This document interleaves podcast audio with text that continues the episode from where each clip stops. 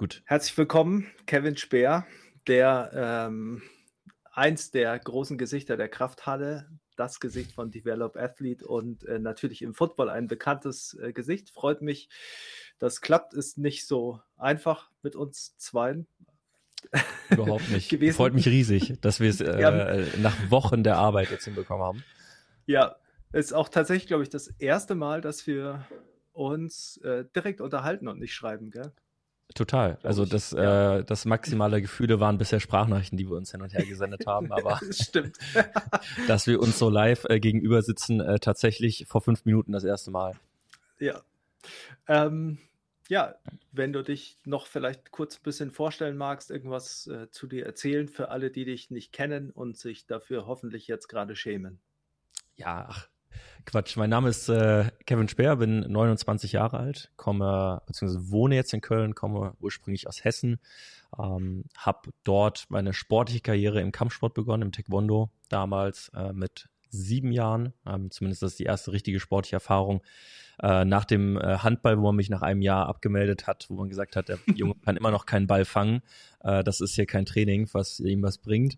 Und äh, über den Kampfsport letztendlich in Fußball ähm, reingerutscht und ähm, dann habe ich mich nach meinem Abitur dafür entschieden, Sport zu studieren. Bin dafür erst über Gießen, dann nach Köln gekommen, habe an der Deutschen Sporthochschule meinen Bachelor und Master äh, abgeschlossen letztes Jahr und äh, bin seit meinem zweiten Semester eigentlich selbstständig als Athletiktrainer unterwegs und äh, habe dabei eben in dem Prozess Develop Athletes äh, gegründet, äh, meine Firma und jetzt im Laufe des letzten Jahres dann eben auch die Krafthalle in Köln, wo wir dich dann auch bald äh, hier begrüßen dürfen für ein großartiges Trainingsplanungsseminar, wo wir jetzt mal gleich unterschwellig schon mal Werbung für machen dürfen.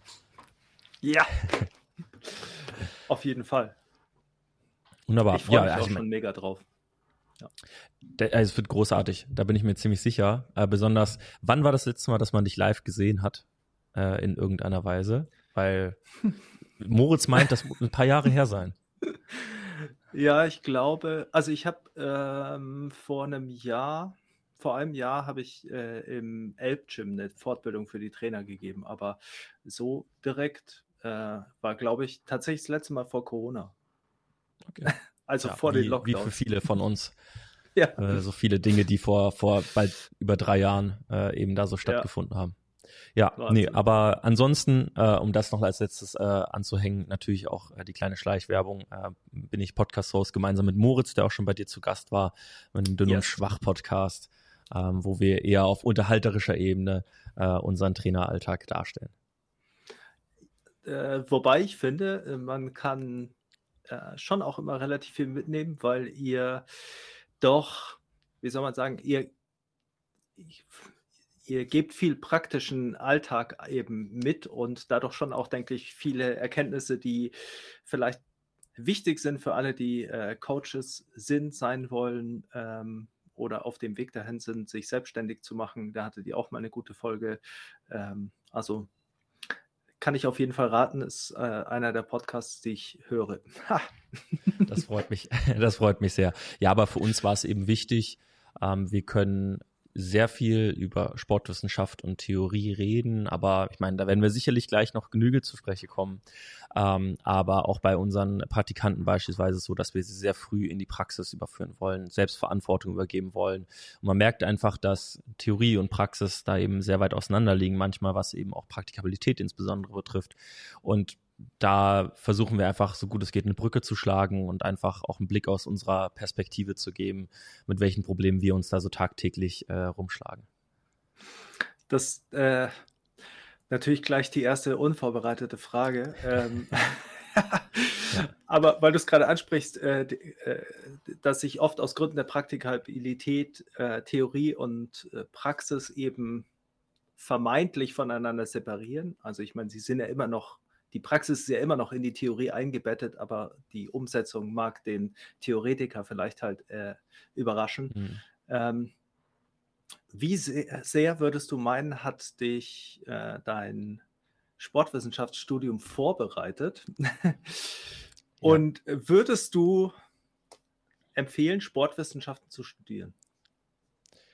Also ich sehe es ähm, aus zwei verschiedenen Perspektiven, ähm, weil ich glaube, der größte Vorteil, den ich durch das sportwissenschaftliche Studium erhalten habe, ist neben der Perspektive, ich glaube, über Studium habe ich 14 verschiedene Sportarten machen müssen. Das war, hat unfassbar viel Spaß gemacht und hat einem auch nochmal ähm, verschiedene Perspektiven einfach aufgezeigt, die man so einfach nicht erlebt hätte, wenn man neue Sportarten äh, kennenlernt.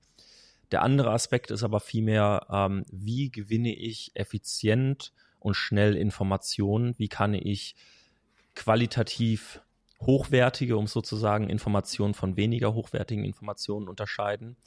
Ähm, insbesondere jetzt zum Master, wo wir dann auch angefangen haben, richtig in den Prozess Richtung Publikation zu gehen, ähm, mhm. ist es umso wichtiger, eben genau das zu können, schnell äh, Sachverhalte zu erkennen, gut recherchieren zu können, ähm, erkennen zu können, was eine solide Methodik einfach ist, ähm, was Studienergebnisse betrifft und Co. oder ähm, eben Studienqualität kennzeichnet. Und das ist, glaube ich, das, was mir am meisten gebracht hat, was wiederum einen gigantischen Übertrag auch in die Praxis hat, weil all die Dinge, die wir in der Theorie in irgendeiner Weise erforschen, wollen wir auch so gut es geht auch in die Praxis umsetzen. Aber die muss ich halt auch eben in den richtigen Kontext rücken können. Das heißt, irgendwo ist das alles miteinander verbunden und deswegen ich bin unfassbar froh, das sportwissenschaftliche Studium gemacht zu haben und ich empfehle es definitiv jedem, der in dem Bereich arbeiten möchte, ähm, das auch zu tun, damit man einfach eben genau diese Aspekte nochmal kennengelernt, die ich eben äh, genannt habe. Ähm, aber es ist keine oder es, man ist nicht automatisch ein guter Trainer, wenn man Sportwissenschaft studiert hat. Das habe ich zu Genüge gesehen. Und ähm, andersrum äh, braucht man aber auch kein sportwissenschaftliches Studium heutzutage mit dem, was im Internet an Informationen zur Verfügung steht, um ein guter Trainer zu werden. Also deswegen, ich denke, beide Seiten, beide Möglichkeiten funktionieren. Ähm, für mich persönlich war es insbesondere eben der wissenschaftliche Aspekt, der mir geholfen hat, ähm, noch schneller und noch besser die Theorie hinter vielen Dingen zu erkennen und zu verstehen und einzuordnen. Ähm, Finde ich natürlich super. Ich sehe es eigentlich genauso. Ich würde auch immer sagen, ich rate es allen, alleine schon aufgrund der, des Grundlagenwissens, das man bekommt und weil äh, das einen in die Lage versetzt, einfach dann Informationen besser zu verarbeiten und zu sehen, was sinnvoll ist und was vielleicht nicht so sinnvoll ist, aber ist natürlich äh, für den praktischen Alltag ein bisschen äh, anderes Know-how noch gefragt zusätzlich. Ich finde es aber auch interessant, ähm, hier in München ist ja das Studium mittlerweile nur noch theoretisch, also gar nicht mehr Praxis. Wir hatten auch noch so viel Praxis und ich glaube, auch tatsächlich, dass das ein großer Vorteil war. Ähm, dann später, wenn man mit Sportlern arbeitet in verschiedenen äh, Sportarten, einfach nicht, weil man selbst so ein guter Sportler in der Sportart geworden ist, aber weil man so eine grundlegende Erfahrung hat. Mhm. Ähm, wie, was waren deine drei Lieblingssportarten in deinem Sportstudium, die du kennengelernt hast? Gut, die ich, die ich kennengelernt habe. Ich meine, was ich lieben gelernt habe, ist das olympische Gewichtheben. Mhm. Ähm, dort hatten wir zwei Semester unter Stefan äh, Geisler und ich weiß nicht, mhm. Eduard Isenmann hast du, glaube ich, noch nicht im Podcast gehabt. Ich glaube, der war äh, eben bei Damien äh, zu Gast, der viel im Bereich der Nahrungsergänzungsmittelforschung macht. Ähm, das heißt, äh, bei den beiden, das war großartig äh, gewesen. Ähm, Spezialsportart Golf, äh, absolut zu empfehlen. Ähm, ist bis heute einer meiner absoluten Favorites. Und ähm, wir hatten noch Zweikampfsportarten. Ich meine, ich komme zwar daraus äh, her, aber dort hatten wir Judo und Fechten. Mhm. Und insbesondere Fechten war nochmal etwas komplett Neues äh, für mich und ähm, von dem, von den Belastungsanforderungen und Co. sehr speziell, technisch höchst anspruchsvoll. Man muss höchst genau arbeiten und deswegen ähm, einfach äh, total interessant gewesen, da mal einen Einblick zu bekommen. Finde ich äh, äh witzig. Ich hatte, wir hatten Wahlpflichtfächer und bei uns war ein Wahlpflichtfach äh, Kampfsport und da war auch ein Semester Judo, ein Semester Fechten, ein Semester ah. Boxen. Ähm, Ach, mega. Äh, ich fand auch Fechten hatten wir bei einem äh, ehemaligen Olympioniken, Fünfkämpfer, äh, war beeindruckend, ähm, was man da lernen konnte und auch beeindruckend schwierig. War tatsächlich, glaube ich, fast das Schwierigste, was wir je gemacht haben, äh, würde ich sagen. Ja, es ist, hat auch sehr viele Automatismen erfordert, ja. ähm, was halt eben das Parieren und, und die Gegenaktion und Co. betrifft. Und also ich weiß auf jeden Fall, damals im ersten Semester war man noch sehr bemüht, äh, haben wir uns teilweise halt eben außerhalb äh, der Uni auch noch getroffen und haben dann entsprechend äh, geübt. Ähm, darf man natürlich eigentlich nicht, man muss es mit Maske und entsprechendem Schutzkleidung natürlich machen, haben das dann äh, auf andere Weise gelöst. Äh, ist aber nie was schief gegangen. aber das war äh, äh, unfassbar schwierig, aber es ist wunderschön, auch mal wieder Anfänger zu sein. Mhm. Einfach mhm. mal jemand zu sein, der keine, keinen Bezug zur Sportart hatte und einfach komplett von vorne und sich mal wie ein, ein Idiot in Anführungszeichen mal wieder zu fühlen. Und ich muss mhm. die einfachsten Bewegungen koordinativ wieder auf die Reihe bekommen. Das hat Spaß gemacht. Aber äh, ja, ich, ich würde es gern wieder öfter machen, äh, ein bisschen was auszuprobieren, aber ist schwierig. Ist schwierig zeitlich, ja. Ja. Ähm, was mich natürlich interessieren würde, ist, und äh, da kommen wir dann gleich zum zweiten Punkt, aber was ist, wie würdest du deine Trainingsphilosophie beschreiben oder wie würdest du äh, vielleicht eher äh, beschreiben, wie du Training siehst für Sportler und äh, wie du das Ganze angehst? Ja, da machen wir natürlich schon direkt ein großes Fass auf. Ähm, generell für mich ähm, ist es insbesondere, was unseren Athletiktraining-Bereich betrifft, ähm, so, dass wir eben physische Potenzialentwickler sind. Wir entwickeln im Kraftraum auf den Feldtrainings, die wir extra mit den Athleten eben ähm, durchführen, ein gewisses physisches Potenzial, was sie daraufhin lernen müssen, in ihrer Sportart umzusetzen. Ähm, wir haben das damals 2019 hat man einen Vortrag gehabt, äh, da ging es äh, bei der Redcon, ich weiß nicht, ob ihr was sagt, zum äh, American Football, die findet in Regensburg, glaube ich, immer äh, ja. statt. Und äh, da hatten der Moritz, ähm, Jörn, unser damaliger Headcoach und ich einen, einen Vortrag darüber gehalten und da haben wir auch genau das auch nochmal ein bisschen ähm, aufgedröselt und haben gesagt, wir haben physische Leistungsbereitschaft, die wir entwickeln, diese oder die physische, physische Leistungsvermögen, diese kann durch das Training eben überführt werden und einer der Kofaktoren dabei ist, wenn ich mehr physisches Leistungsvermögen habe, werde ich wahrscheinlich auch öfter am Trainingsbetrieb teilnehmen können. Und wenn je mhm. öfter ich am Trainingsbetrieb teilnehme, desto eher kann ich diese physische Leistungsvermögen eben auch in wirklich sportartspezifische Leistungsfähigkeit umsetzen. Das heißt, es ist ein sich gegenseitig bewirkender Prozess. Ja, das heißt, mein Kraftraum und das, was ich eben nebenbei tue, sorgt dafür, dass ich öfter am Training teilnehmen kann. Und weil ich öfter am Training teilnehme, kann ich es besser in meine Sportart umsetzen. Das heißt, ich bin über die Jahre von dem Gedanken weggekommen, wie so jeder Trainer wahrscheinlich über die Zeit. Nur weil ich jetzt schwer Kniebeugen mache, heißt das nicht, dass ich automatisch schneller bin oder automatisch schneller in meiner Sportart bin, sondern da gehört einiges mehr dazu. Und für uns ist es insbesondere dieser Prozess, dass die Leute eben gesund und leistungsfähig regelmäßig am Trainingsbetrieb teilnehmen können. Genau. Also das erstmal die absolute Grundlage ähm, von dem, was wir, äh, wo wir Training einordnen würden. Ja.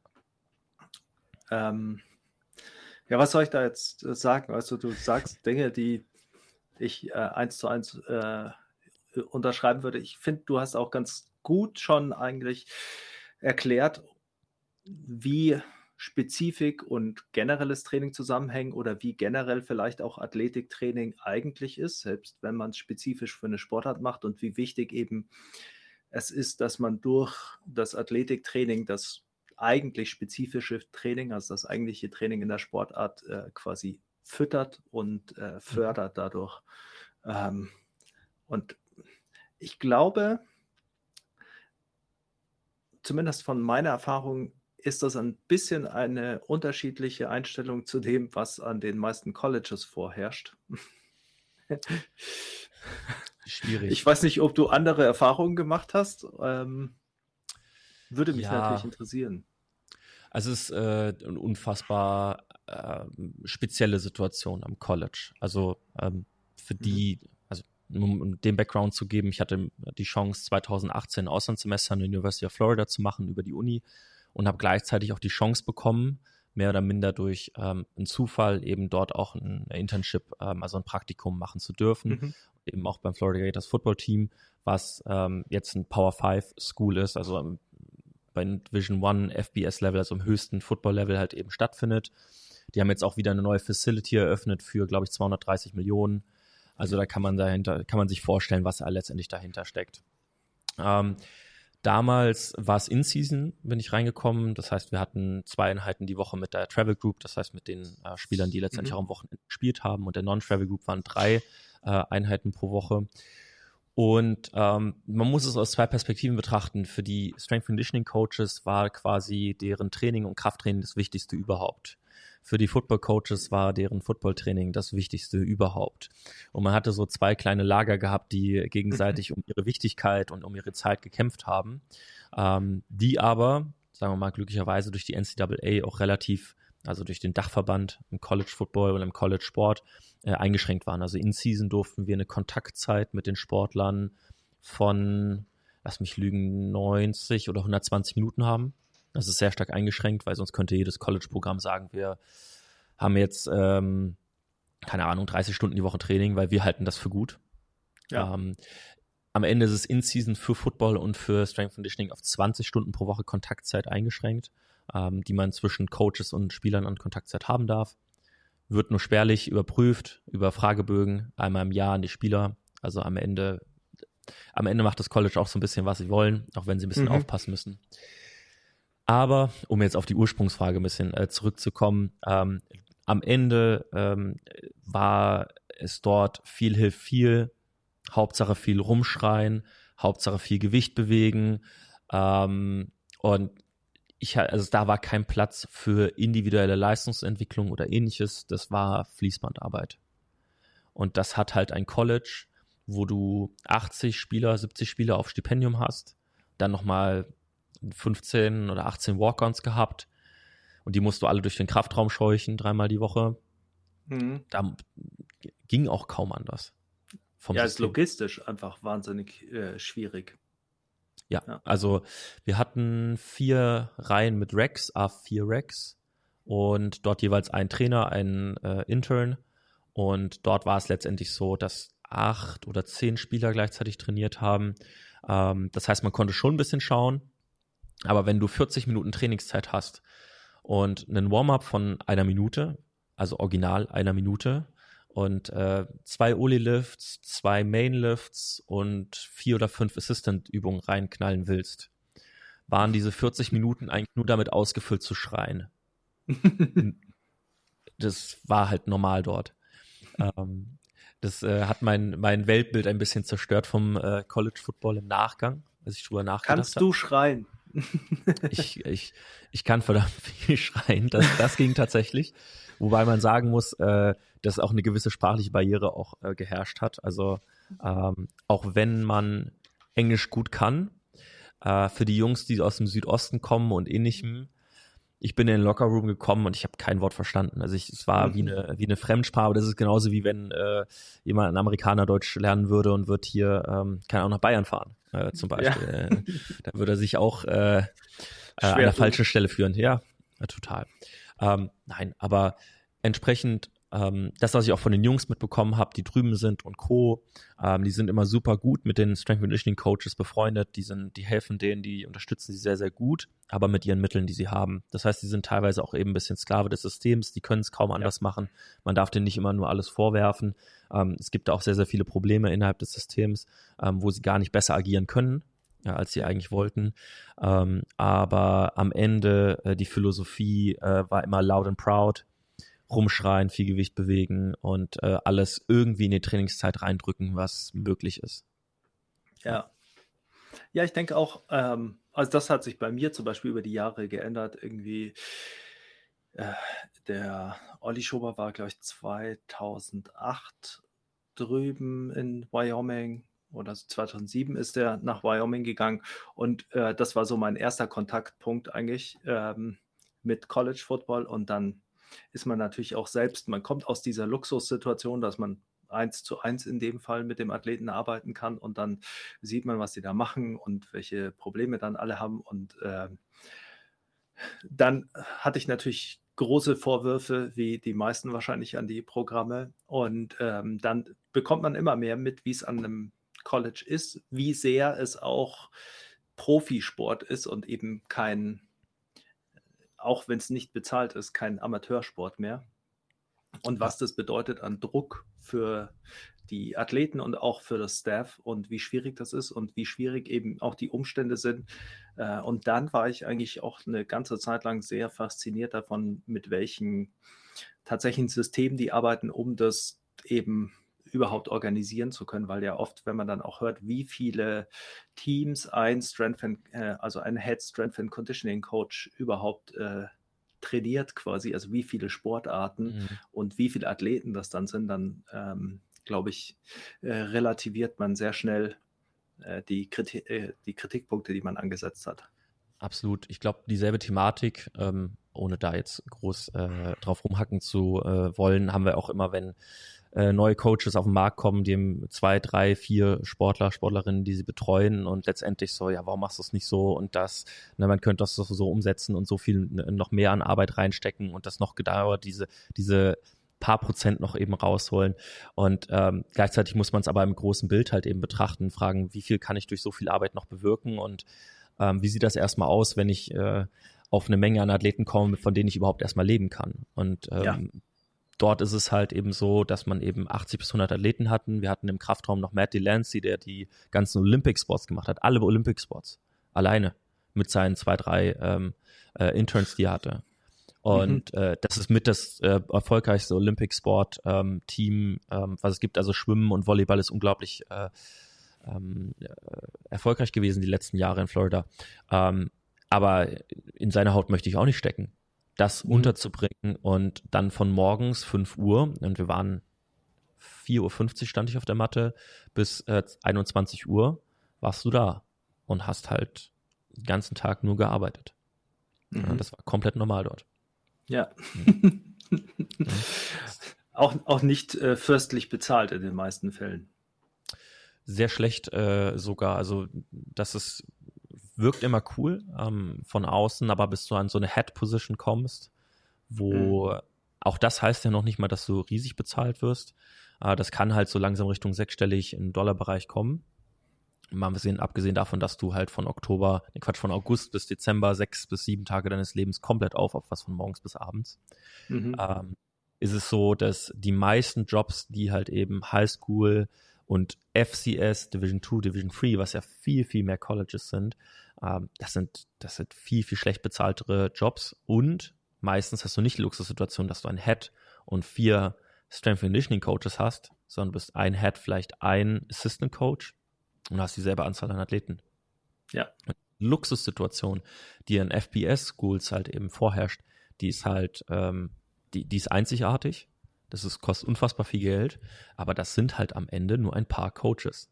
Ein ja. paar von wenigen, die durch Vitamin B auch insbesondere in diese Position gekommen sind.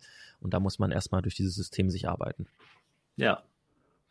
Ähm, hat das bei dir bewirkt, dass du gar nicht in den Mannschaftssport wolltest als Strength and Conditioning Coach oder ähm, was hat dich dazu bewogen, dich dann selbstständig zu machen und nicht quasi ähm, in den Profisport zu gehen oder in den, ja.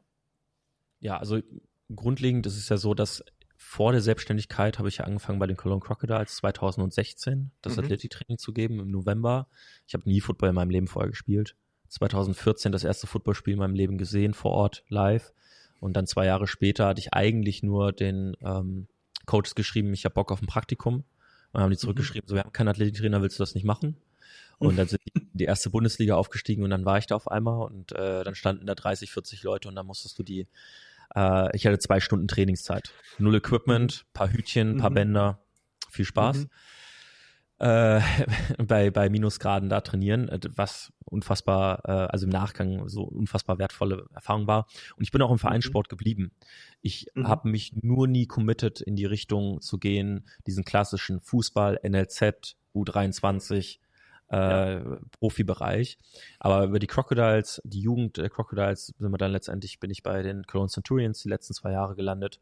Und es war immer unfassbar wertvoll, eben mit einer Mannschaft zusammenzuarbeiten und dort auch zu bleiben. Und wir hatten Möglichkeiten, letztes Jahr mit den Centurions, wir haben unseren Kraftraum gehabt und da kamen über 40 Spieler pro Einheit, die du auf acht Racks verteilen musstest und irgendwie unterbringen musstest. Dafür war die Zeit früher in Florida unfassbar wertvoll, um das zu organisieren. Mhm. Mhm Aber tatsächlich ähm, ist es so, dass ich immer noch ganz gerne diese Unabhängigkeit haben möchte und gerne mit verschiedenen Sportarten zusammenarbeiten möchte, mir in gewisser Weise auch mal auswählen möchte, mit wem ich arbeite und wem nicht, so doof wie das mhm. klingt.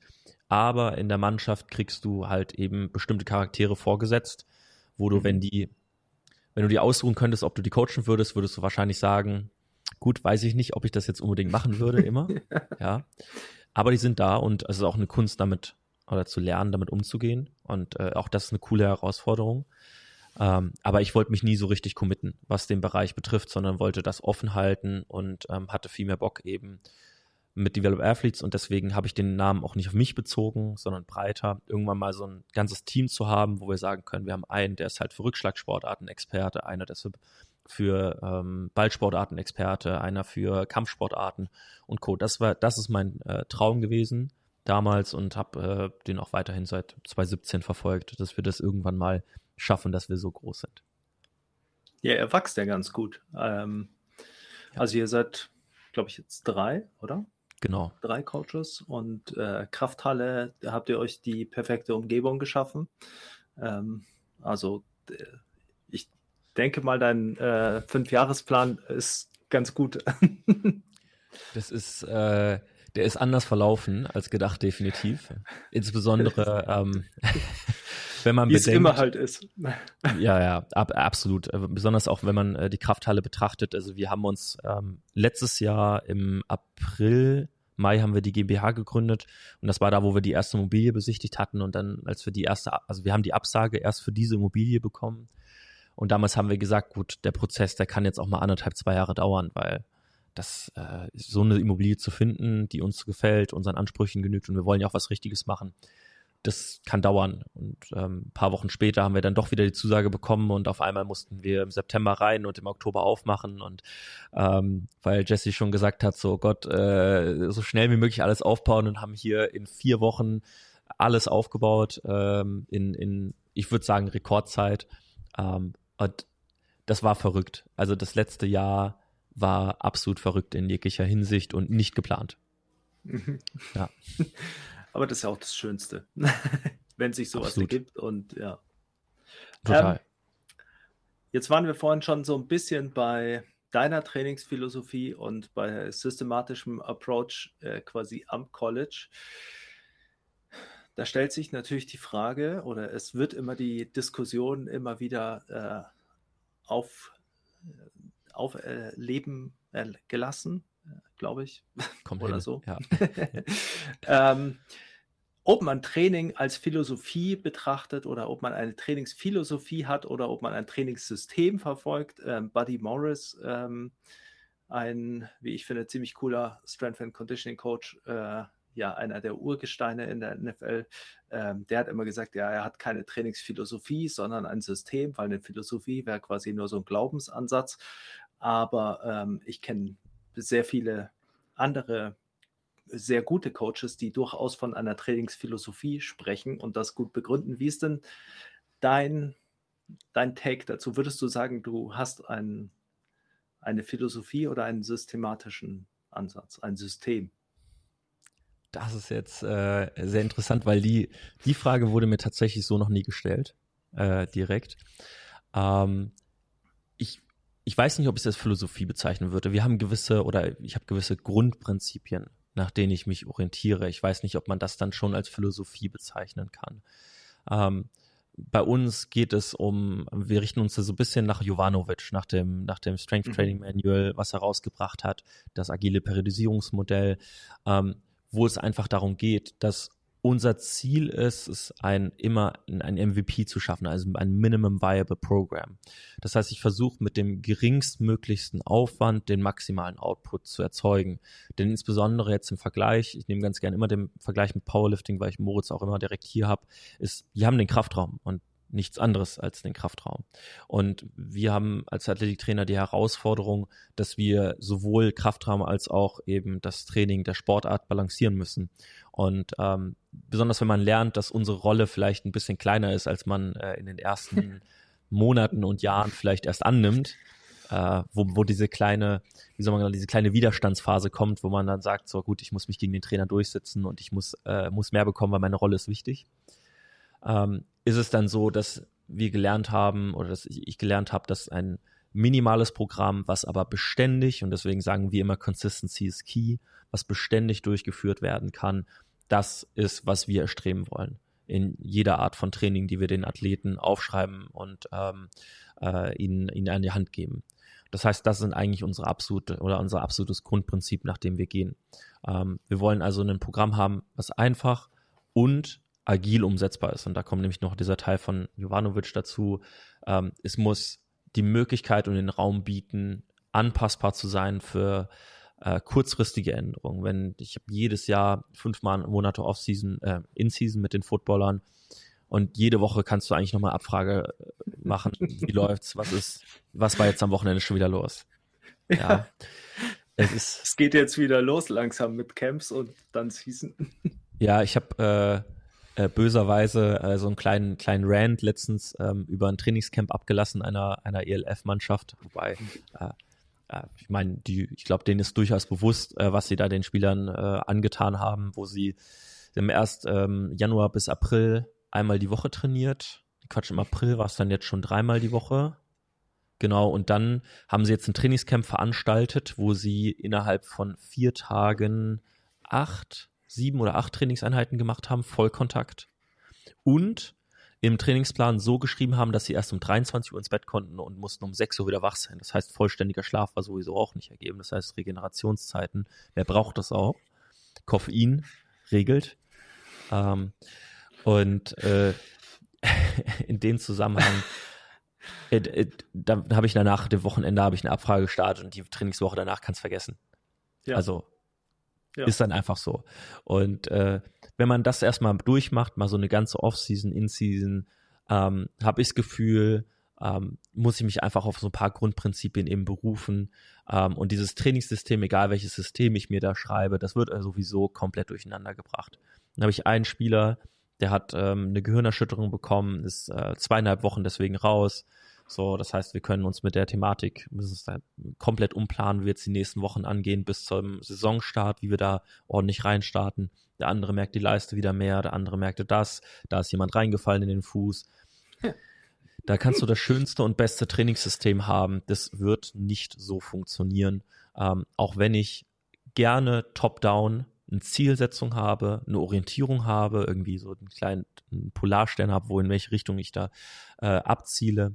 Aber am Ende, was die Trainingsanhalte betrifft, bottom-up, das ist, kannst du fast jede Woche neu würfeln, ähm, was eigentlich schon wieder am Wochenende vorgefallen ist und was du zur Verfügung hast an Mitteln, äh, womit du arbeiten ja. kannst. Ja. Ähm, ja, finde ich mal wieder sehr schön. Ist natürlich äh, eins zu eins hier die Erfahrung. Ich habe auch das Strength Manual oben stehen und äh, folge ja äh, im Laden schon irgendwie seit seiner Zeit auf Elite FTS auch. Ähm, der hat mir damals mein Praktikum bei Bayern vermittelt, bei Bayern Ach, Basketball. Mhm. Ach, wirklich? Mhm. Ähm, ja, ich hatte mal mit dem geschrieben. Äh, ich hatte früher auch mal einen Blog und da hat er einmal einen Artikel von mir erwähnt, weil das war eine Antwort auf einen Artikel von Mike Tuscherer damals, aber egal. Auf jeden Fall, ähm, das, was du gesagt hast, ist, glaube ich, beschreibt einfach perfekt, ähm, wie ich es auch sagen würde. man, mhm. man, man braucht einen, äh, so einen Top-Down- Rahmenplan oder eine, eine Idee quasi, einfach um die Orientierung nicht zu verlieren und äh, einen roten Faden zu haben. Aber ähm, man schreibt diesen oder man verfasst diesen Top-Down-Rahmenplan schon in dem Bewusstsein, dass er nie so stattfinden wird.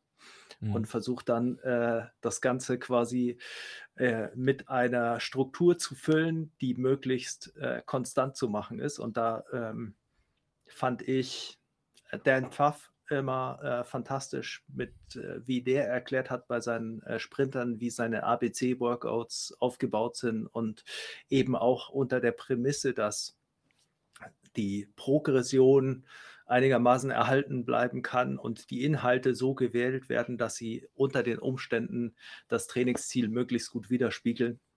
Mhm. Und äh, ja, ich glaube, das ist so ähm, eine Sache, die man in einer Situation wie unserer lernt, äh, weil ich sitze auch ja. während der Saison immer da und äh, warte am äh, Samstag oder Sonntag immer darauf, dass alle schreiben. Und wenn einer mal nicht schreibt, dann denkt man gleich irgendwie, hoffentlich jetzt kein Grund dafür.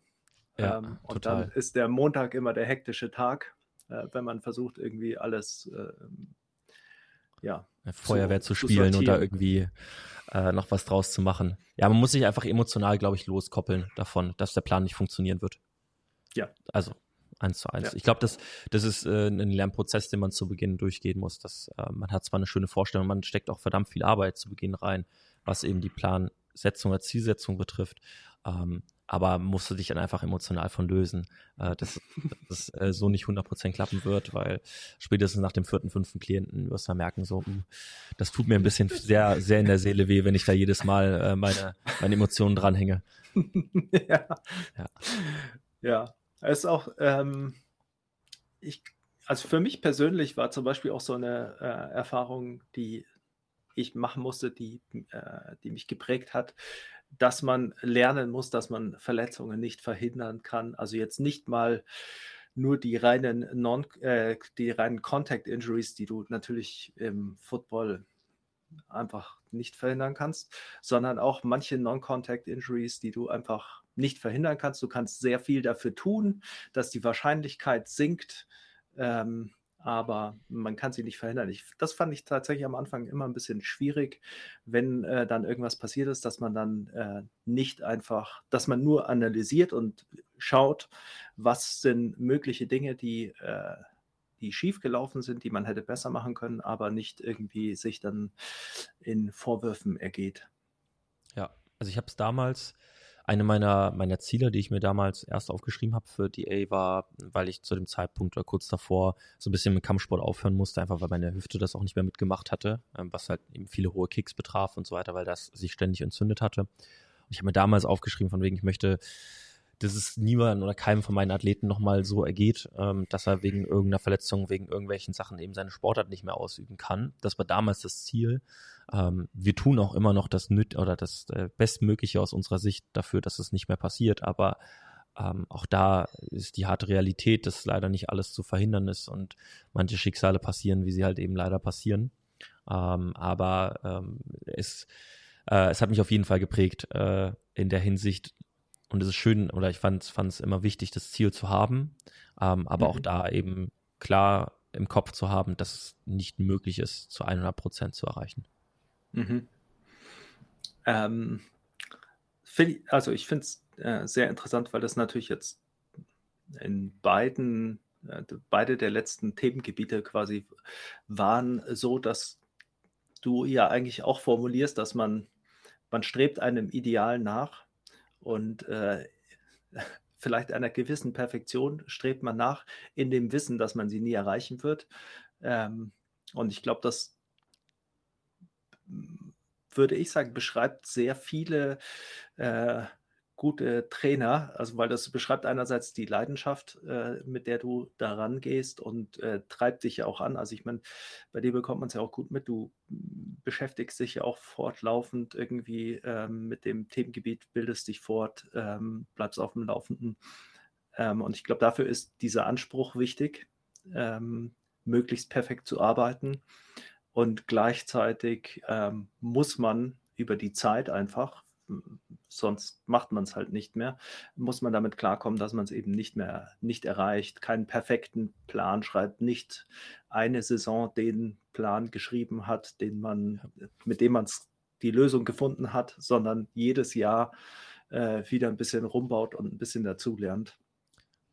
Richtig. Ich glaube, ich hatte ein, äh, eine kurze Phase, ich weiß nicht, ob es richtig äh, benannt ist, aber das ist so das, das Nihilismus, wo man dann halt denkt so, ja gut, jetzt ist ja eh egal, was ich mache. Scheint ja eh nicht zu funktionieren. Äh, den mhm. driftet man vielleicht auch mal ab oder zumindest aus meiner Erfahrung bin ich da aber kurz abgedriftet, wo ich dachte so, na gut, jetzt ist es ja auch egal, was ich in Trainingsplan schreibe. Es wird jetzt eh, äh, die, die Situation ändert sich eh ständig. Aber in die Situation darf man nicht reingraben, so sollte man schnell rausgeraten, sondern wir wollen immer noch da anstreben, jedes Jahr besser zu werden, mehr Informationen draus zu sammeln aus dem, was wir im letzten Trainingsprozess gesammelt haben. Und ähm, ich, ich glaube, dass es sehr wichtig ist, dass man da sich auch nicht von unterkriegen lässt, dass es nicht erreichbar ist, sondern dass man erkennt, dass man trotzdem immer noch große Fortschritte machen kann. Und ähm, wie man immer dieses, dieses doofe Zitat bringt, so wenn man sich nicht schämt, wenn man auf seine Trainingspläne von fünf Jahren schaut, dann macht man was falsch. Absolut richtig. Und das ist auch, soll, soll auch irgendwo so unser Anspruch sein.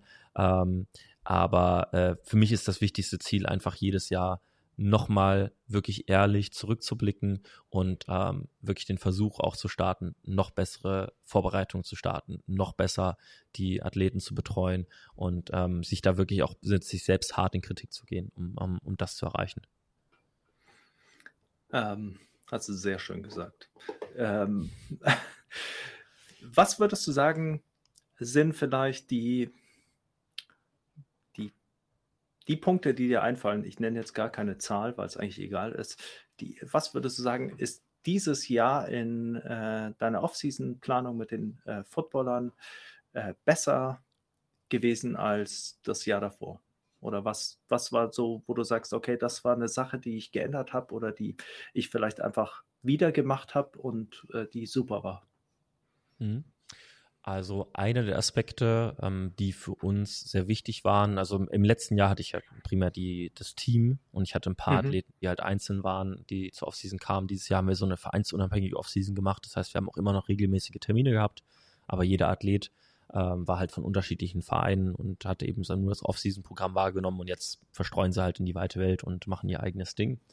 Ähm, Dennoch ist es letztendlich so, einer der Aspekte für uns war es, Kontakttraining früh einzuführen. Äh, es ist so, dass die Footballteams, zumindest bei uns jetzt, äh, immer früher anfangen, eben auch Kontakt mit reinzubringen und sehr hohe Intensitäten zu fahren. Das heißt, die erwarten eigentlich schon einen fertig vorbereiteten Athleten im Februar, der auch direkt 100 Prozent geben kann wo wir jedes Jahr merken, ähm, zumindest bei den Athleten, die nicht so gut vorbereitet sind, so, da kommen direkt Überlastungserscheinungen, Hemi gepult, da passiert was. Ähm, das hörst du dann halt ständig aus dem Training, dass da irgendwas passiert, weil die immer, das klassische Football-Coaches von 0 auf 100 gehen. Mhm. Und äh, es, ist, es ist jedes Jahr immer das Schöne. Man, man redet immer drüber, aber das ist ein mhm. eigenes Thema für sich. Und äh, einer der Punkte, ich habe mit äh, Jörn, unserem ähm, äh, ehemaligen U19-Headcoach, mit dem wir auch die, die, die deutsche Jugendmeisterschaft damals gewonnen haben, Moritz und ich. Ähm, mit dem habe ich ja das äh, Buch zum Thema Tackling äh, verfasst. Ja. Ähm, und wir haben uns sehr stark damit befasst, wie man mit einfachsten und wenigsten Mitteln, insbesondere auch ohne Pad und ohne Helm, eben Kontakttraining ins Training integrieren kann. Und wir haben versucht, sehr viele von diesen Elementen früh in die Vorbereitung einzustreuen, weil Kontakt unglaublich ermüdend ist.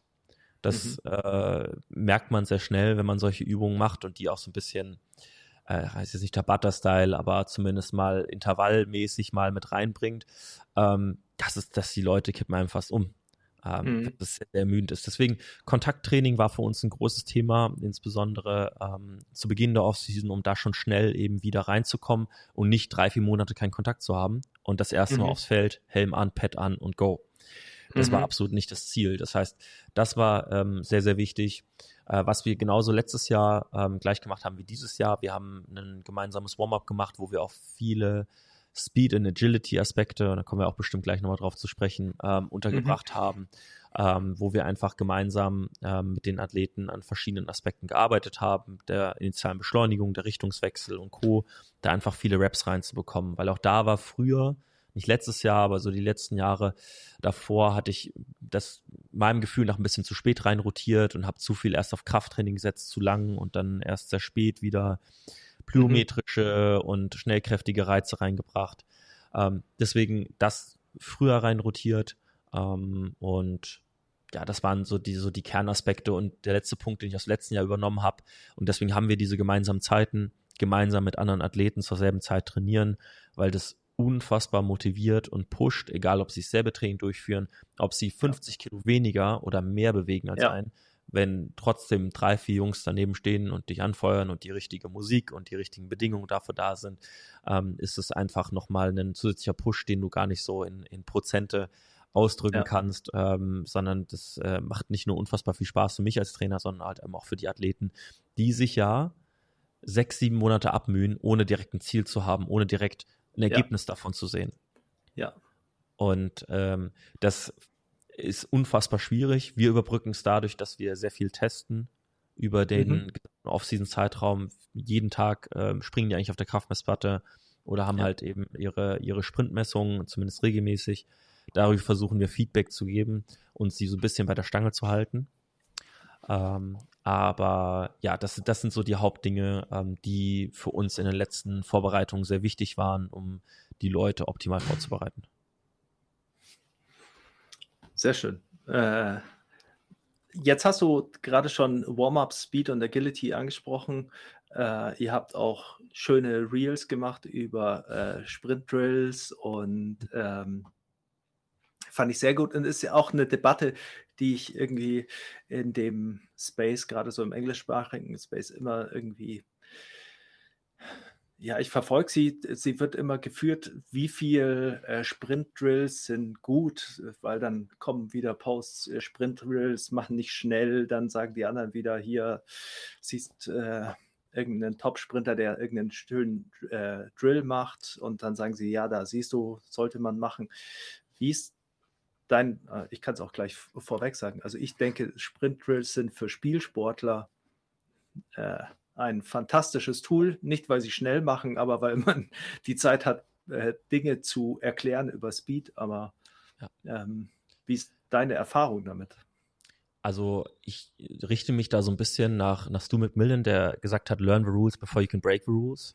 äh, das heißt, entsprechend, wir wollen den Athleten die Möglichkeit bieten, auch ihr maximales physisches Potenzial, was halt eben auch Schnelligkeitstraining ähm, insbesondere abfordert, auch ähm, abrufen zu können. Und das können mhm. sie eben nur dann, wenn sie ein klein wenig eine Ahnung davon haben, wie sie sich vorwärts oder in andere Bewegungsrichtungen bewegen können. Deswegen für uns ist das ein, ein ganz, ganz entscheidender Aspekt, dass wir das zumindest im Warm-up mit ein integrieren. Und am Ende ist es immer noch ein Warm-up. Mein Hauptziel ist es, mein Herz-Kreislauf-System anzuregen, meine Herzfrequenz zu steigern. Und wenn ich es dann noch spezifisch dadurch schaffe, dass ich irgendwelche Sprintdrills mache, die denen eventuell langfristig helfen können, dann habe ich ja ähm, eine Menge auf einmal geschafft. A lot of bang for your mhm. buck, wie die Amerikaner mhm. sagen. Und ähm, deswegen für mich aus einer Game Speed, wir, wir fangen ja dann immer an, in, in Game Speed reinzugehen oder diesen Begriff letztendlich, finde ich es dennoch eine sehr wichtige Grundlage, darüber gesprochen zu haben, diese Drills mit rein integriert zu haben, ähm, einfach damit die Athleten besser ihr physisches Potenzial abrufen können. Und dann fangen wir relativ schnell an, je fortgeschrittener sind, die Rules zu brechen, also Break the Rules und das in verschiedensten Arten und Weisen eben in verschiedenen Kontexten anwenden zu lassen. Weil am Ende die, die biomechanischen Prinzipien, ich muss in die richtige Richtung, möglichst viel Kraft erzeugen können, das bleibt komplett ja. gleich in jeder Bewegung. Und ich glaube, dass durch diese Sprint-Drills besonders ein Gefühl vermittelt wird, wie man das nämlich schafft, in einem sehr festen, in einem sehr einfachen, stabilen Kontext. Und dann muss man langsam lernen, das eben umzusetzen. Aber wenn ich aus meiner Perspektive das nicht mehr in diesem stabilen, einfachen Kontext umsetzen kann, glaube ich, dass es Athleten schwerfällt, das eben auch in solchen multidirektionalen, variierenden Kontexten und Co. umzusetzen. Ja. Deswegen setze ich gerne darauf und nutze das gerne als Coaching-Tool, um die Athleten daran zu führen. Ja. Ja, äh, würde ich äh, natürlich auch unterschreiben. Ich bin ja auch äh, Stu McMillan äh, Fan, kann man nicht sagen, aber, aber also ja. Äh, ich, ich glaube, es ist überhaupt schwierig bei Stu McMillan zu sagen, äh, man ist Fan davon, aber er, er ist einfach ein guter, guter Typ, unglaublich viel Wissen und ich glaube auch einer der, der Leute, die wahnsinnig reflektiert sind ähm, der Coaches, die wahnsinnig reflektiert sind und die einen sehr äh, prinzipienorientierten Ansatz haben, der flexibel ist, also auf, den, äh, auf die Athleten angepasst. Und das, glaube ich, ist was, was bei dem äh, fantastisch ist zu lernen. Und er macht mhm. so ein bisschen die Reise, wie finde ich viele Coaches machen, gerade in den ähm, Close-Skill-Sportarten, wo sie so konfrontiert sind mit diesen kleinen Increments, äh, diese Reise hin zu so einer ganzheitlich philosophischen, psychologischen äh, Entwicklung, ähm, die da mhm. sehr stark irgendwie mit reinspielt. Mhm. Absolut. Wir haben halt eine Ausnahmesituation im Football, also zumindest, wie kann ich mal vorweggreifen? Ich meine, jetzt gerade ist, glaube ich, noch ein Monat, circa, na Quatsch, drei Wochen. Denn ja. wir haben einige Jungs in der Vorbereitung, was halt College Tours betrifft. Das heißt, die fliegen mhm. in die USA, sind dort halt anderthalb Wochen, gehen auf verschiedene Camps, spielen dort letztendlich vor, vor College Coaches und müssen sich dort beweisen.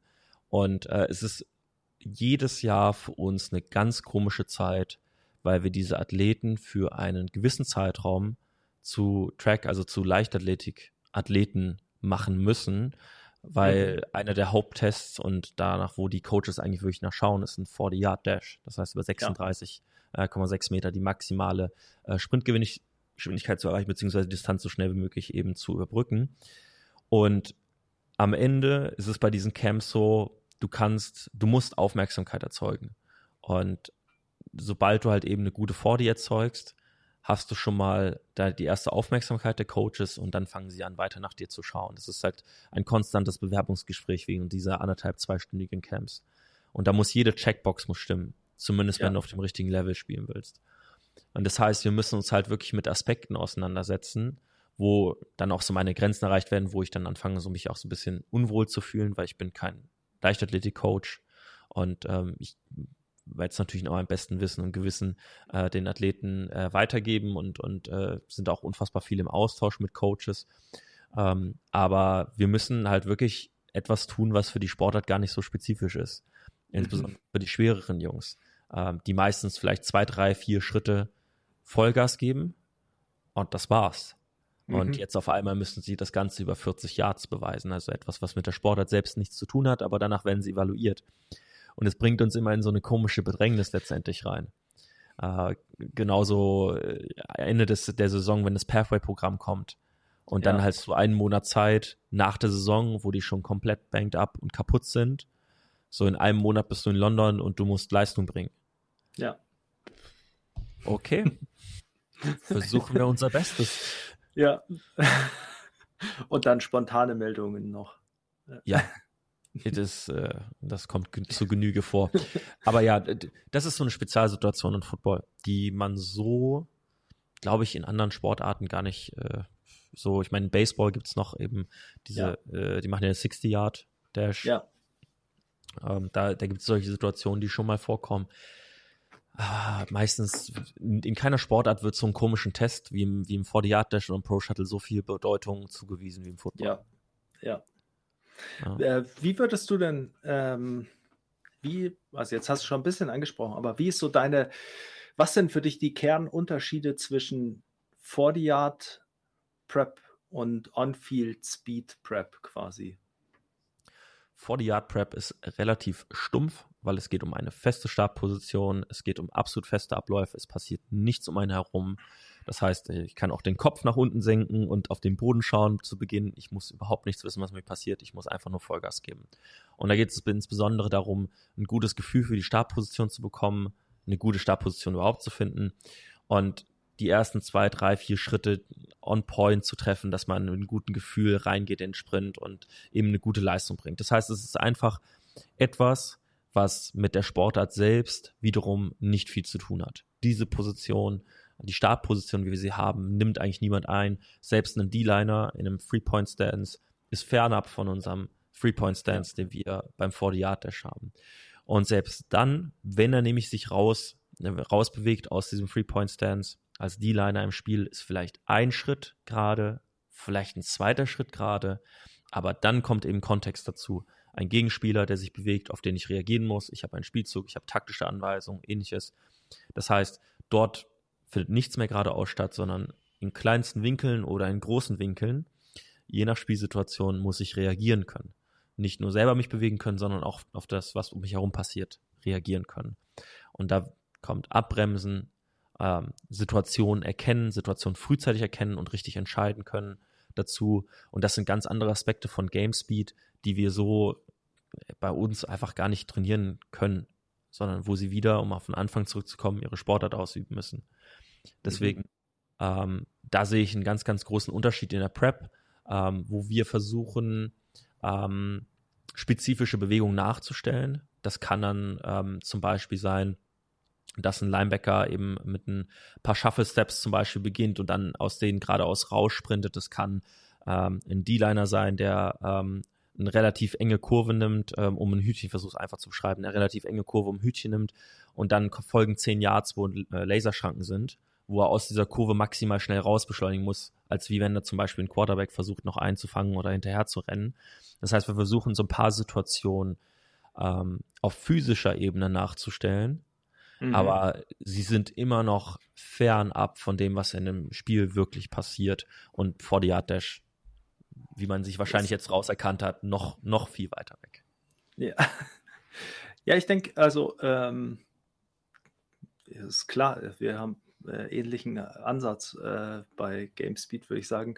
Äh, meine Vorstellung ist, äh, bei dem, wie man GameSpeed vorbereiten kann als Athletiktrainer oder als, als Strength and Conditioning Coach, ist im Prinzip immer, du unterfütterst das eben mit diesen ganzen physischen Fähigkeiten, mhm. die man braucht, Kraft, Explosivkraft, Reaktivität und solche Sachen.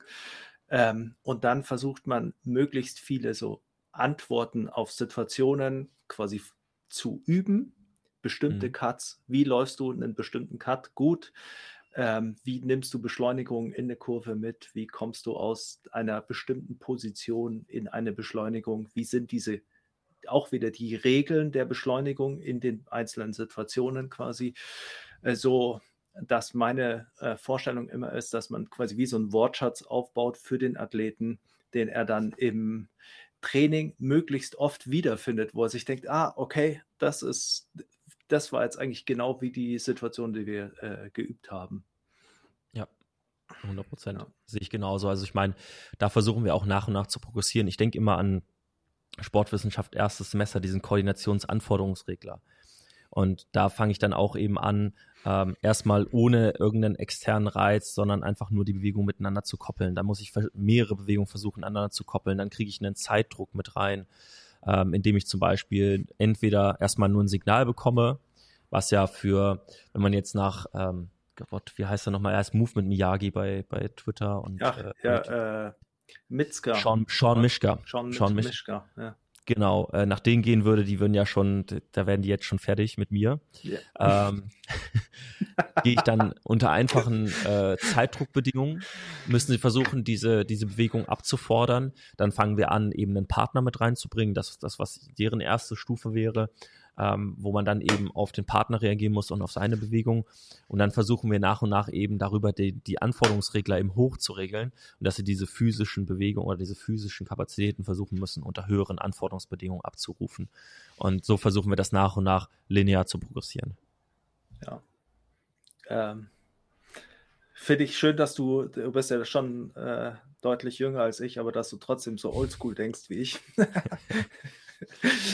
ähm, ja, ich finde das auch eigentlich ein äh, sehr logisches System und sowas, wie du ja in vielen anderen Sportarten das Ganze auch aufbauen würdest, technisch. Ich ähm, habe heute auch mit einem, äh, einem Personal-Kunden, einem ganz normalen Trainierenden, habe ich äh, in der Früh drüber geredet. Ähm, weil wir, wir haben ursprünglich darüber geredet, dass ich ihm gesagt habe, er muss beim Kurzhandeldrücken mal wieder das Gewicht senken und quasi sich von unten wieder ranschieben, damit äh, er auch quasi neuen Zugang zu der Bewegung findet. Und er hat es gemacht und hat er eben heute gesagt, dass jetzt eben so super läuft und dass das einfach äh, gut war. Und der ist aber super geduldig und der, dem sagst du das, der macht das. Und dann habe ich gesagt, dass das, was ich komisch finde, und ich glaube, das nicht nur im, im Krafttraining generell, sondern oftmals so im Strength and Conditioning Bereich, dass man irgendwie das nicht mehr als Sport betrachtet. Dass man denkt, es ist irgendwie sobald du im Kraftraum bist oder sobald du im Gym bist, ist alles nur noch, wir feilen an einer Bewegung zur Perfektion und es ist nicht mehr so, dass man den Leuten irgendwie, dass du sie in ein Umfeld reinbringst, wo sie möglichst irgendwie Zugang zu Bewegungen finden und wo man sie quasi dahin leitet, möglichst gezielt die richtigen Bewegungen zu lernen. Also man ist so, glaube ich, auch so ein bisschen, ich habe ja in der Reha auch äh, lange gearbeitet und da mhm. äh, wird man ja auch so gedrillt, dass man man lässt ja keine unperfekte Bewegung zu, weil es ja. wäre schlimm. Und äh, ich glaube, das war so auch am Anfang mein, mein größter Fehler wahrscheinlich, als mhm. dann Trainer mit äh, normalen Leuten und Athleten. Ja. Oh Gott, wie heißt denn das nochmal? Paralyzed by Perfection, irgendwie sowas war das ja. doch. Ja. ja. So in die Richtung geht's. Ja, du kniest dann nur noch äh, neben den Leuten und äh, tippst dir Knie an und sagst, das muss ja. ein bisschen anders ausschauen. Und noch hier noch ein bisschen, da noch ein bisschen. Ja, ja, ja. ja. Der, der, magische Zeigefinger, der sich immer in die richtige Position führt. Ja, wunderbar. Ja. Ähm, wie, jetzt ist die Offseason bald rum. Ja, Season mhm. beginnt bald. Äh, Gibt es dann quasi mehr Zeitraum für dich für andere Projekte auch? Oder äh, steht da schon eine Liste, hast du schon eine Bucketlist quasi an Projekten? Oder äh, sagst du, jetzt brauche ich erstmal Zeit zum Durchschnaufen? Die Zeit zum Durchschnaufen, die haben wir uns jetzt zum April genommen, wo wir gesagt haben, so wir fahren ein bisschen runter, was das Ganze betrifft, ähm, weil da auch schon die ganzen Preseason-Camps kamen und Co. und es deutlich weniger Kontakt mit den Spielern. Also Anfang April haben wir unser Off-Season-Endtesting gehabt. Ähm, wir haben jetzt die Volleyballmannschaft startet jetzt wieder, also die Damen äh, mhm. Volleyball Snowtracks, äh, die wir betreuen, die sind gestern gestartet. Das heißt, ähm, da habe ich jetzt natürlich ordentlich mit zu tun. Ähm, auf der anderen Ebene versuchen wir jetzt ein paar Teams leistungsdiagnostisch zu unterstützen. Ähm, mit dem Equipment, was wir zur Verfügung haben, können wir eben portabel zu den Vereinen gehen, können denen eben die Möglichkeiten bieten, sei ihr könnt mit Kraftsplatten und Co. könnt ihr jetzt auch mal eine ordentliche Diagnostik machen oder zumindest können wir euch mal ein bisschen mehr Auskunft darüber geben, ähm, wie eure Athleten vom Leistungsstand sind oder wie die sich über die Vorbereitung entwickeln. Ähm, es kommen jetzt äh, hier und da auch mal Fußballer, ähm, die natürlich ihre Vorbereitungsphase, ihre unfassbar kurze Vorbereitungsphase haben, nachdem die irgendwie auf Kreta und hier, ich war noch in Dubai und dann habe ich äh, drei Wochen, bis ich beim Verein bin, der macht mich fit, ja. Ähm, ja. die, die Dinge halt eben äh, so erledigt. Ähm, das heißt, es, ist, es, fallen immer Dinge an. Ähm, wir sind immer noch ähm, sehr bestrebt danach. Ähm, das ist ein blöder Akquiseprozess, aber äh, noch viel mit äh, Vereinen in Gespräche zu kommen, ähm, dass wir da äh, Unterstützung anbieten, dass wir einfach in Köln dann noch mal ein bisschen bekannter werden über den Football hinaus, ähm, weil ich da einfach unfassbar Spaß dran habe, neue Sportarten kennenzulernen und Co. Und ich glaube, es gibt noch verdammt viele Sportarten, die Hilfe gebrauchen können ähm, wo, wir, wo wir unter die Arme greifen können. Und äh, da habe ich einfach Bock, dass wir, dass wir uns fordern, weil wir als Team ähm, wollen auch dran wachsen und ich will nicht in 10, 15 Jahren denselben Kram immer machen müssen, sondern ich will da auch immer an den Herausforderungen wachsen und ähm, entsprechend suchen wir uns immer wieder neue kleine Projekte und Co., ähm, wie eben das, was ich auch genannt habe mit den Leistungsdiagnostiken, ähm, um uns auch noch herauszufordern und nochmal selbst aus unserem Trott rauszukommen, weil die Saison ist schneller vorbei, als man denkt, und dann ist wieder Oktober und dann fängt derselbe Zirkus wie jedes Jahr an. Und dann äh, hat man da auf einmal wieder, boah, was haben wir, diese Off-Season haben wir, glaube ich, roundabout 45 oder 50 um den 45 bis 50 Athleten vorbereitet für die, für die ELF oder GFL-Saison oder was auch äh, sonst noch an Ligen eben vorhanden ist. Und ähm, das, das ist dann halt eben ganz normaler Prozess oder ist halt all, alljährlich immer dasselbe. Aber im Sommer versuchen wir nochmal so ein bisschen zu gucken, wo gibt es noch rechts und links coole, coole Projekte. Und äh, was wären Sportarten, mit denen du noch nie gearbeitet hast, die du einfach gerne mal trainieren würdest? Boah, äh, ich habe heute tatsächlich gesagt, äh, es klingt wahrscheinlich verrückt, aber so dieses, äh, heißt das Wildwasser-Kajak, äh, ja. das Olympische, ähm, wo man da sich im, im Wasser ja, rumdrehen ja. muss und durchs Tor, fände ich großartig. Äh, irgendwas, alles was äh, Wassersport, ich bin furchtbarer Schwimmer, aber alles was Wassersport betrifft, finde ich tatsächlich, ähm, fände ich tatsächlich interessant. Ähm, und also ich, Vielleicht ich kann man möchte, da ja mal äh, Kontakt herstellen irgendwie. Wenn jemand Wildwasser-Kajak in Köln fährt oder in Rheinland, sagt gerne Bescheid. Ich komme vorbei. Jetzt äh, lege ich die Kraftmessplatte bei euch ins Kajak rein. Wir finden da schon irgendeinen Wert, den wir verwerten können. wir finden da schon was. Äh, nee, das definitiv. Und meine, meine Wurzeln kommen aus dem Kampfsport. Also ich habe da Bock, wieder mehr reinzurutschen und mehr zu machen. Ähm, welche Sport, welche Kampfsportart das ist, ist mir egal. Wir haben jemanden aus dem Luther Livre, ähm, wir haben aus dem Boxen Athleten, ähm, aber da nochmal ein bisschen mehr reinzurutschen, das da hätte ich Bock drauf. Also das, das wäre definitiv yeah. etwas, wo ich mich nochmal mehr sehe. Besonders wenn ich, ähm, sorry, wenn ich jetzt den, den Namen nicht richtig habe, Lukas. Äh, ja, Lukas. Der aus dem, aus dem äh, Judo kommt. Ähm, wenn ich das immer betrachte, finde ich immer unfassbar interessant und bin unfassbar neidisch, weil ich gern mehr da drin wäre. ähm, aber nein, es ist, äh, äh, ich liebe Kampfsportler einfach. Die sind ja. Äh, genauso wie Footballer, und da habe ich Kampfsportler ein bisschen wiedergefunden, die sind so schön stumpf. Das ist einfach, Coach, schreib mir auf, ich mach. Ja. Das ist, das ist die Gespräche. Ja. Und die sind Hammer. Das ja. macht unfassbar viel Spaß. Ähm, die muss man eher zügeln. Die sind unglaublich intrinsisch motiviert. Die wissen, ähm, unsere Rolle als Athletiktrainer zu schätzen. Mhm. Ähm, ich mag nicht immer gern dieses Wort Fußball, diese Sportart mit reinzubringen. Da ist es immer ein bisschen was anderes.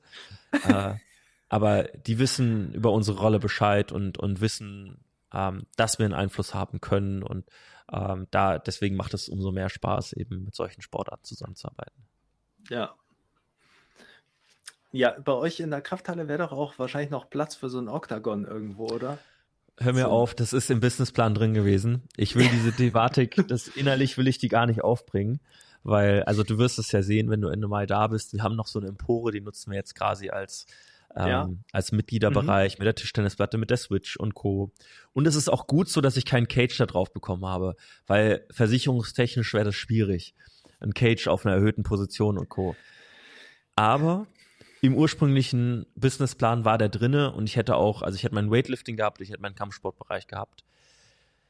Aber der ist leider platztechnisch erstmal rausgeflogen. Also da hätte ich echt riesig Bock drauf gehabt, bisschen sich zu prügeln hier in der Halle. Das hätte einfach unfassbar Spaß gemacht. Vielleicht macht man halt aus Stylegründen an die Empore nur aus Stylegründen einfach so einen Zaun hin.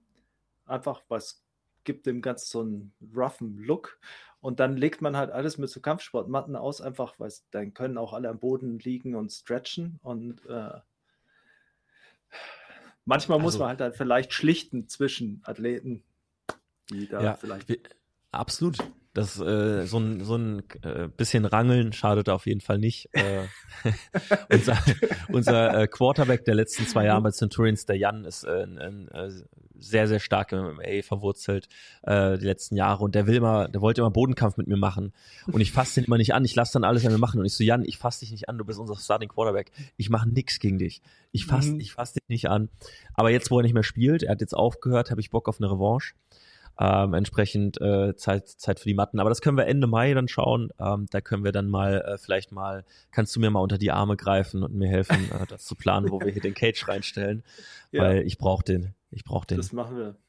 Also ich fände es geil, weil ähm, ich mir das auch immer denke, das fehlt in Deutschland. Ja. So, ähm, weißt du, ich habe mir dann natürlich auch immer so äh, Khabib Prep-Videos angeschaut und ja. sowas. Und wenn du das dann siehst, irgendwie, äh, wenn man da wie du im Kampfsport quasi eh schon verwurzelt ist, dann äh, glaube ich, wäre das auch, was ist ähnlich wie dieses Ding, wenn man mit Footballern arbeitet und dieses, das, was du vorher angesprochen hast, dieses Team, das sich bildet und das ja dann da auch äh, geil. Also kann ich schon durchaus verstehen. Hat äh, eine ja. hohe Attraktivität.